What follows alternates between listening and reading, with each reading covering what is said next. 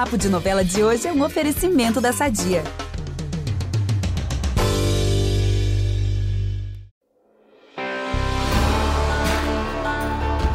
Nosso José Lucas chegou ao Pantanal por pura obra do acaso, sem saber que o destino, pelo menos nas novelas, não é bobo nem nada e nunca erra. Sem imaginar, descobriu um pai, pelo qual nunca procurou, e dois irmãos, que nem imaginava ter. Mas a maior surpresa foi descobrir o amor em Juma, que infelizmente é a sua cunhada. Mas mais uma vez, a vida irá surpreender o peão. Aqui é o Ícaro Martins, fechando a semana de Pantanal com aquela atualização de sempre nos spoilers. Compreender que ele e Juma nunca vão ter um futuro juntos é algo que o José Lucas entendeu de forma racional, mas não passional. O primogênito do José Leôncio tá desolado, então vai ter uma conversa muito séria com o pai. Aquele papo bem reto, de coração aberto. Ele vai falar que tá apaixonado pela onça sim.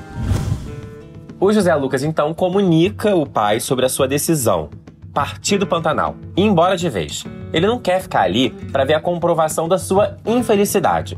O Zé Leôncio tenta reverter o jogo, convencer o filho, mas o rapaz está mesmo decidido. Então o rei do gado faz um último pedido: que ele espere pelo menos o casamento do Jove e da Juma para ir embora.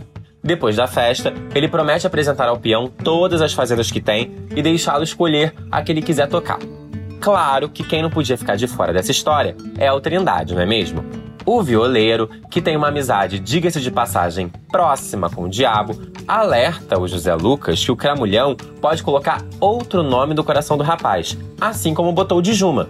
O Zé Lucas não dá muito palco para maluco dançar e ignora a conversa. Mas, paralelo a isso, o Pantanal recebe uma nova moradora, a Érica. A jornalista chega na chalana do Eugênio para conhecer o famoso José Leôncio e, logo que sai do barco, dá de cara com o filho do homem, o José Lucas, claro. Daí não preciso dizer que o encantamento é à primeira vista, aquela sintonia inegável. Parece até coisa do diabo. Eu, hein? Gente, eu vou ficando por aqui, tá? Mas em breve eu tô de volta. Segunda-feira é logo ali na esquina. E vocês não deixem de entrar no G-Show e também no Globoplay para ver, rever tudo de Pantanal. Beijos e até mais!